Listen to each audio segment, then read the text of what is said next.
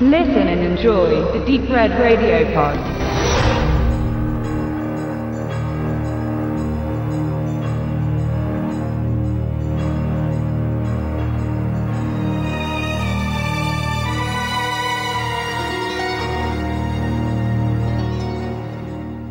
Im Jahr 1984 schrieb der damals 23-jährige Shane Black sein erstes Drehbuch, das den Titel Shadow Company trug und im Bereich des Action-Zombie-Horror angesiedelt war, allerdings nie verfilmt werden sollte. Ähnlich dem Vorgehen anderer Kollegen, genannt sei stellvertretend Quentin Tarantino, brachte er aber Ideen und Teile des Ganzen in kommenden Arbeiten unter. So geschehen bei seiner zweiten Fingerübung, dem Skript zum hier von mir besprochenen Lethal Weapon. Ein Job, der ihm schließlich die Tür zu Hollywood nicht nur als Autor, sondern später auch als Regisseur weit aufstoßen sollte. Denn kein geringerer als Film- und Fernsehveteran Richard Donner, Regisseur von unzähligen Serienbeiträgen und Kinoklassikern wie Das Omen, Superman und Die Goonies, begeisterte sich schnell für den Stoff, verfilmte und produzierte ihn letztendlich. Auch wenn der Weg dorthin noch ein langer war, wurde der Produktionsprozess doch von unzähligen Änderungen sowohl an der Vorlage als auch am aufgezeichneten Material begleitet. Aber dazu später mehr und zurück zur Shadow Company, welche es meinem einleitenden Satz folgend auch in dieses Drehbuch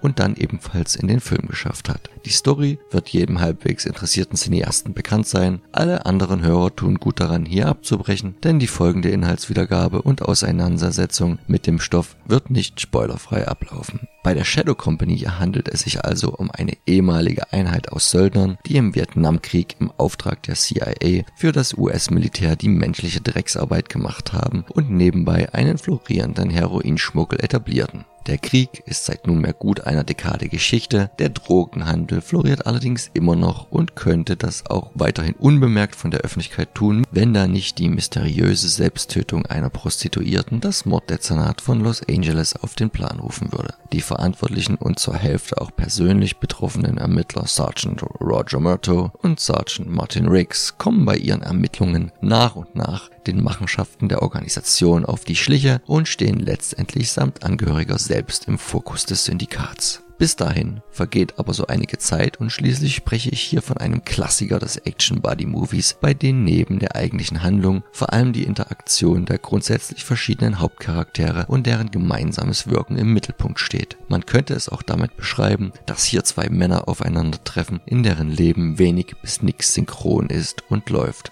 So haben wir auf der einen Seite den von Danny Glover gespielten Myrto, der gerade seinen 50. Geburtstag begeht und bereits die Tage bis zur Pensionierung zu zählen beginnt. Gesegnet mit einem Haus, Boot, kinderreicher Familie, mentaler Festigkeit und einer verletzungsfreien Karriere trifft er auf seinen neuen Partner Riggs, verkörpert von Mel Gibson. Der ist natürlich das komplette Gegenteil, Mitte 30, seit dem Tod seiner Frau allein in einem Wohnwagen lebend, höchst labil und selbstzerstörerisch unterwegs und damit nicht nur eine Gefahr für sich selbst.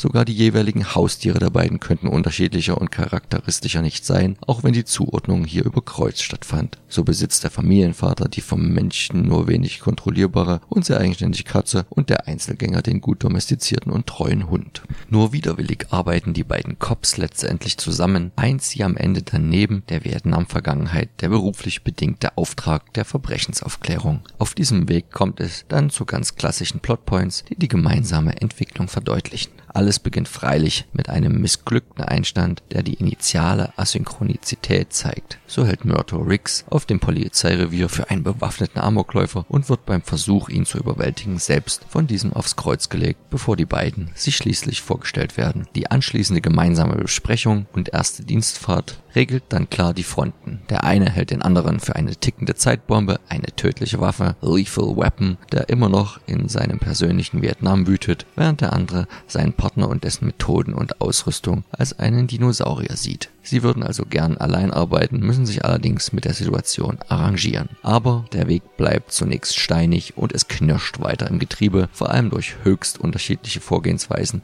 bei der Dienstausübung. Exemplarisch sei hierfür nur die Szene erwähnt, bei der Riggs einem potenziellen Selbstmörder auf höchst unkonventioneller Weise das Leben rettet und mit einem nur seiner Meinung nach kontrollierten Tandemsprung vom Hochhaus seinem Kollegen, dem Suizidalen und der Menge an Schaulustigen die Schweißperlen auf die Stirn treibt. Aber es folgt folgen auch erste Annäherungen der Charaktere aneinander, die vor allem aus dem wachsenden wechselseitigen Verständnis für die Vergangenheit, die Situation und die Verhaltensweisen des Gegenübers resultieren. Zum Ende hin finden beide natürlich ihre Synchronizität. Sie nähern sich privat an, aber auch beruflich finden sie immer besser zusammen und werden zu dem, was sie von Beginn an hätten darstellen sollen, nämlich ein Team. Man rettet sich gegenseitig das Leben und bedient sich der Arbeitsmethoden des anderen. Das kulminiert final in zwei Szenen. Zunächst wird der Auftrag endgültig abgeschlossen und nachdem bereits Syndikatboss der General ausgeschaltet werden konnte, besteht das letzte Problem in dessen rechter Hand, Mr. Joshua. Wuchtig verkörpert von Gary Busey kommt es zu einer wüsten Prügelei,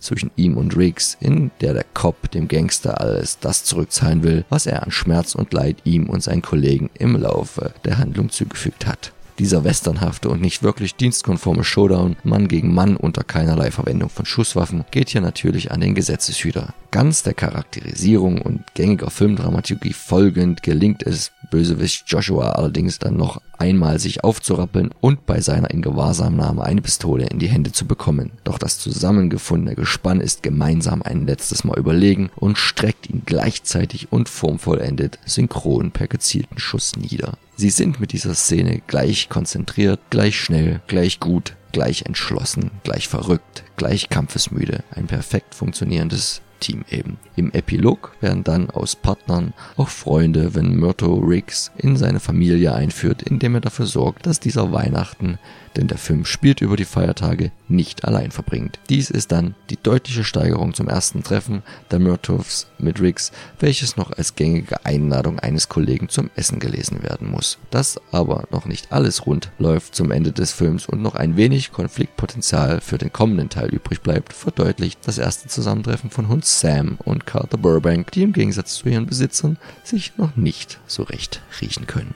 Den richtigen Riecher für einen erfolgreichen Stoff hatten allerdings die Macher des Films vor und hinter der Kamera, der zwar bei den Kritikern auf ein gemischtes Echo stieß, beim Publikum allerdings ordentlich punkten konnte. So spielte Lethal Weapon bei einem überschaubaren Budget von 15 Millionen US-Dollar 120 Millionen der gleichen Währung weltweit wieder ein und es war schnell klar, dass eine Fortsetzung folgen sollte, für die vorab schon die Idee da war, wieder seitens Erfinder Shane Black. Allerdings ist dies eine andere Geschichte, die in der Rezension meines geschätzten Kollegen Stefan Jung nachzuhören ist und ich möchte noch ein wenig bei den Produktionsumständen von Teil 1 verweilen. Shane Black hatte ursprünglich ein wesentlich düsteres Vorhaben im Sinn und ersann eine noch viel gewalttätigere und kompromisslosere Geschichte. Allein schon die Figur des Martin Riggs hatte eine noch gestörtere Charakteristik, die sich in verschiedensten Stellen im Drehbuch verbildlichte. Warner Brothers und die Produzenten des Films um Richard Donner und Joel Silver veranlassten jedoch drastische Änderungen am Skript, die zunächst Shane Black Entwurf für Entwurf selbst in Angriff nahmen. Ziel war es, die überdrastischen Gewaltfantasien in den Zeitgeist folgende Bahnen zu lenken und das Ganze mit Humor und pointierten Dialogen aufzulockern. Mit ähnlichem Vorgehen hatte Silver in 1982 bereits nur 48 Stunden mit Eddie Murphy und Nick Nolte produziert und zusammen mit Regisseur Walter Hill eines der wichtigsten Genres der 80er und 90er Jahre weitestgehend eingeleitet, auch wenn das Thema grundsätzlich keine Neuerfindung des Jahrzehnts war und auch schon in vergangenen Kinodekaden hin und wieder aufgegriffen wurde, aber vor allem in Serien wie Starsky und Hutch oder Die Straßen von San Francisco populär war. Die eigene Inszenierung mehrerer Folgen des letztgenannten Formats half Donner sicher dabei zu realisieren, dass Blacks finaler Skriptentwurf immer noch nicht dem entsprach, was er sich vorgestellt hatte. So wurde zusätzlich Jeffrey Bohm engagiert, der das Drehbuch weiter aufhellte, dafür uncredited blieb, jedoch auch den weiteren Filmen der Serie seinen Stempel aufdrücken sollte. Ab Teil 3 sogar als hauptverantwortlicher Autor. Doch selbst während des Drehs zum Original kam es zu Kürzungen und Änderungen am bereits vorhandenen Material. So fiel eine Szene, in der ein Heckenschütze auf Schulkinder anlegt, komplett der Donnerschen Schere zum Opfer, obwohl die Sequenz bereits stark verändert war. Tötete bei Black Sergeant Riggs den Sniper noch mit einem Raketenwerfer, so benutzt er in den Deleted Scenes nur noch ein weniger martialisches Gewehr. Das herausgeschnittene Material fand dann zum Teil wieder den Weg in einen Director's Cut, der aber eher auf das kreative Konto von Warner Brothers und nicht von Richard Donner ging. Bisher wurde dieser für alle interessiert allerdings nur auf DVD in der Form veröffentlicht. Auf den neueren Blu-ray-Ausgaben sind die über sieben zusätzlichen Minuten und weiteres nicht verwendetes Material aber als Bonus zu finden, was für den Vergleich vollkommen ausreicht. Was bleibt, ist Kult, der es, wie zu Anfang erwähnt, bei der schreibenden Zunft nicht ganz leicht hatte. So ließ sich das Lexikon des internationalen Films zu folgender Bewertung hinreißen.